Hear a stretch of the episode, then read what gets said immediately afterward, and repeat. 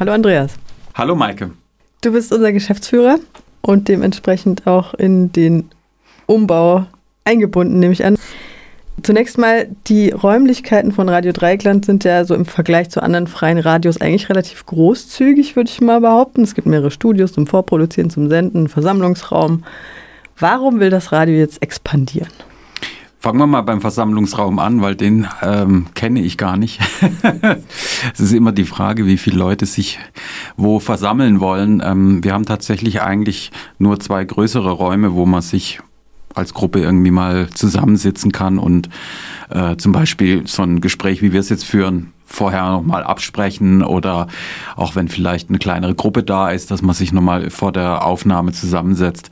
Das ist unser Sprechraum, wo zum Beispiel Sendungen wie das lesewürdige Kaffeekränzchen stattfinden, wo dann wirklich mal vier, fünf Leute am Tisch sitzen ähm, aber das ist ja eben quasi schon ein Studioraum und der andere Raum ist sozusagen so unser multifunktionaler äh, Raum, der so ein, zum einen Durchgangsraum zu den Studios ist, der ist andererseits Teeküche, ähm, und dann sind da auch noch äh, ein paar Schreibtische, wo geschnitten wird und äh, geschrieben wird.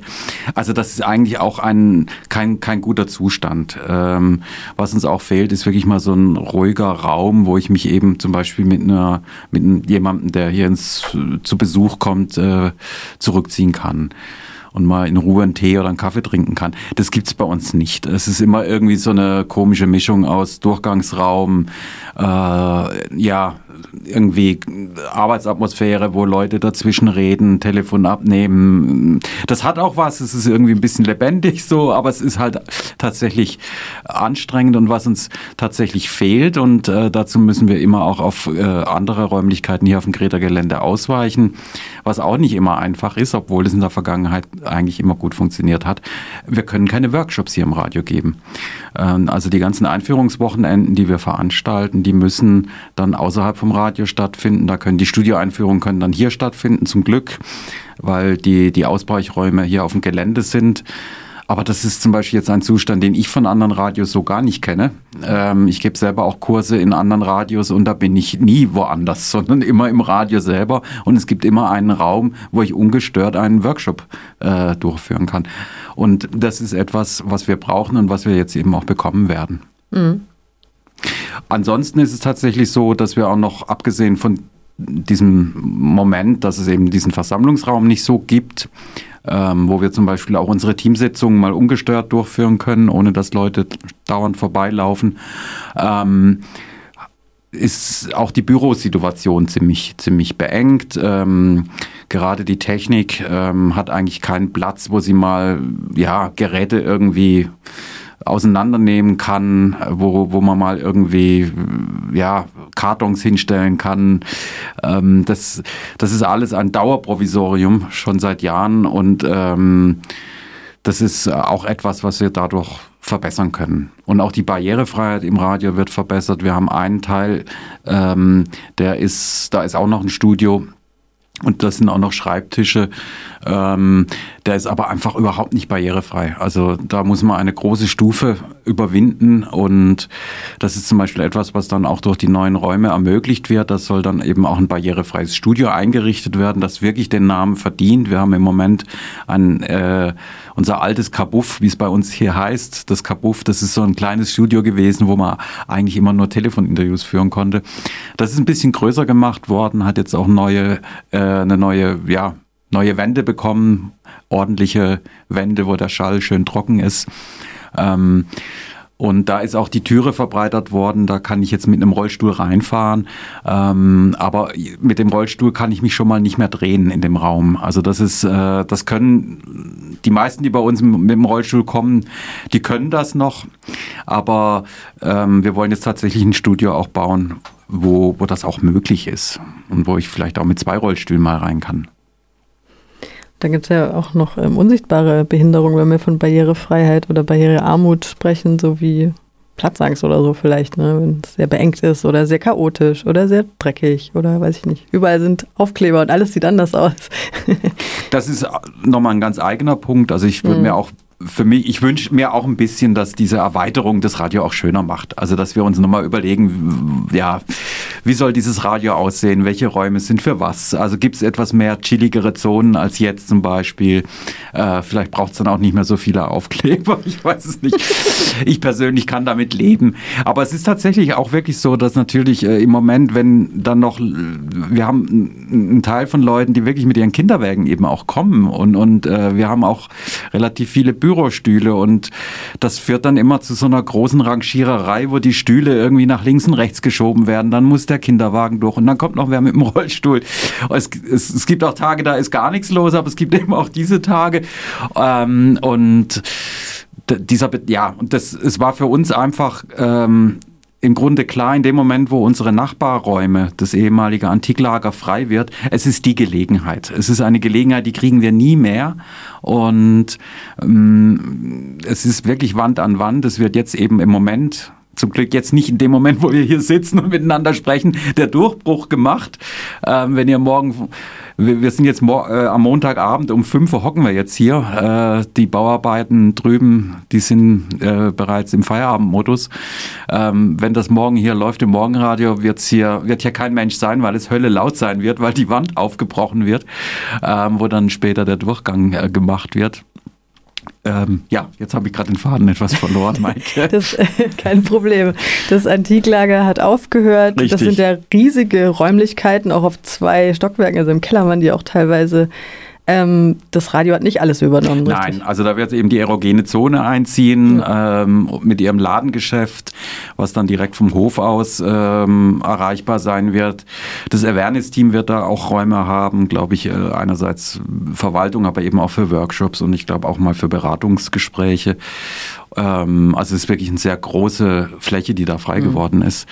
Und wir werden da etwa ich kann es gar nicht gut sagen, also vielleicht so 30, 40 Quadratmeter, glaube ich, dazu bekommen. Es ist knapp etwa ein Drittel von dem, was wir jetzt haben, kommt dazu. Mhm. Wir werden ein kleines Büro aufgeben und ans Rasthaus zurückgeben, was auch ein Nachbar ist von uns. Ähm, und da werden wir eben äh, diesen großen Raum haben, wo man ungestört dann arbeiten kann. Ähm, einerseits, wo wir aber auch Workshops durchführen können, Sitzungen durchführen können, auch mal vielleicht eine Veranstaltung durchführen, vielleicht auch mal wieder Studiokonzerte machen. Ich stelle mir da mhm. für die Ecke auch eine kleine Bühne vor oder auch mal eine Diskussionsveranstaltung, die wir dann eben auch ganz unkompliziert live übertragen können und aufzeichnen können. Und dann wird da eben auch noch äh, das barrierefreie Studio eingerichtet und das Verwaltungsbüro, also wird sich da quasi dann, also ich werde mich da mit einem Kollegen zusammen dann über die Finanzen beugen. Mhm. Also auf dem, aus dem einen großen Raum werden dann drei? Ja, ja, genau. Da werden dann drei Räume. Mhm. Also ich glaube, was jetzt auf dem Better Place Foto zu sehen ist, äh, mit diesen Säulen, mit diesen mhm das ist ja diese alte Fabrik, diese alte Greta-Fabrik. Mhm. Und ich habe mir jetzt auch erzählen lassen, dass die das Mauerwerk hier tatsächlich, also von den äh, Greta-Baugruppen damals, auch gar nicht mit, dass man mal irgendwie eine Palette äh, Bausteine aus dem Baumarkt geholt hat oder so oder aus dem Großhandel, sondern die haben das zum Teil wirklich, äh, da gibt's wohl Fotos noch aus dem Strandcafé, da sind die da gesessen und haben irgendwelche von irgendwelchen Ab Abbruchsachen, äh, haben die, die den Mörtel von den Steinen gekratzt und dann hier wirklich so, also es hört sich so an wie Dresdner Frauenkirche nach dem Bombardement, äh, das wieder zusammengesetzt. Also deswegen ist äh, wohl auch einiges so ein bisschen krumm gemauert worden, aber es ist eigentlich toll. Es ist ein Upcycling, äh, wie es jetzt gerade eigentlich wieder so ein bisschen Mode wird in der Baubranche. Es ist halt nur viel zu teuer, weil es halt so einen Aufwand darstellt. Ähm, das fand ich auch nochmal sehr spannend, äh, wenn man jetzt eben so mal an die Bausubstanz dran geht. Heben wir denn die Bausubstanz auch auf und stellen die in eine Vitrine? Oder ich hoffe nicht. Vielleicht ist sie auch noch belastet, wer weiß, Bleigießerei und so. Das ist ne, eben alles danach entstanden. Also es Ach, handelt sich jetzt wirklich um, um, um, um Mauerwerk, was eben nach der Bleisanierung eingebaut wurde, eingezogen wurde. Genau. Nein, das ist unbedenklich, aber wir haben ja noch viel schönere Sachen, die man vielleicht mal in Vitrinen stellen könnte. Okay. Gut, dann hängen wir nicht so an der Bausubstanz. Was äh, sagt denn das Greta dazu oder wie war die Abstimmung mit dem Gelände hier? Ah, die, war, die war sehr gut. Also das Greta übernimmt sehr viele äh, Kosten jetzt auch für den Umbau eben. Mhm. Ähm, die radiospezifischen Dinge, wie jetzt eben zum Beispiel so eine spezielle schallgedämmte Bauweise für das Studio, das müssen wir dann natürlich übernehmen. Aber äh, ich glaube, das, das äh, Greta freut sich auch darüber, dass es jetzt diese neuen äh, Gruppen hier gibt. Das äh, schafft, glaube ich, auch für andere Gruppen hier auf dem Gelände auch nochmal Möglichkeiten, was so Sharing von Räumen angeht. Das mhm. ist ja auch in Freiburg ein Problem. Ähm, es gibt immer mehr Gruppen, wo, sage ich mal, so Beratungsbedarf gefragt ist. Also Gruppen, die irgendwie Beratungsangebote machen, sind, glaube ich, gefragt in Freiburg. Und sowas, was jetzt das Awareness-Team anbietet, das A-Team, ähm, ist, glaube ich, auch gedacht, dass auch andere Gruppen wie die Rosa Hilfe oder so da vielleicht auch mal noch eine Option hätten, um Beratungen anzubieten. Da auch da wächst ja das Beratungsangebot. Ähm, also insofern ist das, glaube ich, schon nicht nur ein Gewinn fürs Greta-Gelände. Mhm. Jetzt natürlich ähm, die Frage, auf die das alles abzielt. Wer zahlt? Du hast gerade schon ein bisschen angeteasert. Das Greta, gibt es Förderungen? Ja, also wir haben, ähm, das Greta übernimmt die Grundkosten. Ähm, wir haben jetzt tatsächlich auch herzlichen Dank an die Landesmedienanstalt, sage ich hier tatsächlich sehr gerne. Sie haben uns ähm, einen, Teil der äh, zusätzlichen Kosten äh, durch einen eigenen, durch eine Projektförderung bezuschusst. Ähm, wir brauchen aber trotzdem noch, das war auch wirklich so der, der, der Rest vom, vom Haushalt noch so ein bisschen, wenn ich das richtig mitbekommen habe. Ähm, aber wir haben eben auch eine Spendenkampagne am Laufen. Ich bin jetzt nicht ganz informiert, was wir jetzt heute Montag 17 Uhr da für einen Spendenstand hatten. Es waren, glaube ich, äh, über 4000 Euro am Wochenende. Und ja, es sind nicht mehr viele Tage bis Weihnachten und die Ziellinie von 7000 Euro wäre schön, wenn wir die schon vor dem 24. reißen könnten. Gutes Schlusswort, oder? Spendet äh, sowohl bei, ihr könnt auf die Spendenkonten von Radio Dreieckland gehen, die findet ihr im Impressum unserer Webseite rdl.de und wer rdl.de im Internet aufruft, sieht auch gleich oben schon einen Spendenaufruf. Wer über Better Place, über dieses Spendenportal spenden möchte, wird da direkt hinzu verlinkt. Vielen Dank. Ich danke.